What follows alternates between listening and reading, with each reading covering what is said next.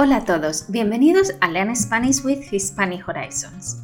Para y por siempre traen problemas a los estudiantes de español como lengua extranjera. Hoy vamos a aprender los usos básicos de estas palabras. Es un contenido para el nivel A2 B1. Vamos a ver primero los usos básicos de para y después los usos de por. Para. Se usa para indicar el destinatario de algo por ejemplo, este regalo es para ti. El paquete no es para mí. 2. Indica finalidad o propósito de algo. En este caso, para va seguido de infinitivo. Por ejemplo, tengo un libro para aprender español. Voy a solicitar una beca para estudiar en el extranjero. 3. Indica dirección. Aquí para es sinónimo de hacia. Por ejemplo, mañana salgo para México. Voy para la oficina ahora.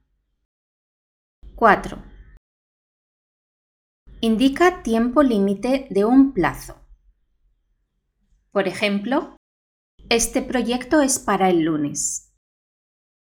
El jefe necesita una respuesta para el fin de semana. Tenemos que entregar las solicitudes para el sábado. 5. Para también se usa para expresar opinión. Por ejemplo, para ella la comida picante es la mejor. Para mí esta película es súper aburrida. Ahora vamos a ver los usos básicos de por. 1 indica causa o motivo. En este caso suele ir seguido de infinitivo o sustantivo. Por ejemplo, con infinitivo, Juan no pudo asistir a la conferencia por estar enfermo. La profesora le castigó a María por no hacer la tarea. Con sustantivo, él trabaja por dinero. Ellos se casaron por amor. 2. Indica lugar. Es sinónimo de a través de o a lo largo de. Por ejemplo, tenemos que pasar por tu casa para llegar a la casa de Juan. El río pasa por la ciudad. 3. Indica tiempo se usa para las partes del día, por la mañana, por la tarde, por la noche. Por ejemplo, por la mañana yo preparo la comida. Vamos a hacer footing por la tarde. ¿Vienes? 4. Se usa para indicar el medio de comunicación. Por fax, por correo electrónico, por teléfono, por televisión, por radio, por correo, etc.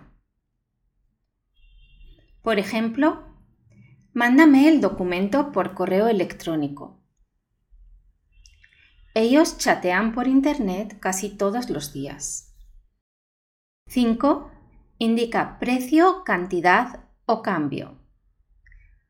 En este caso se usa mucho con verbos como comprar por, cambiar por, pagar por, cobrar por...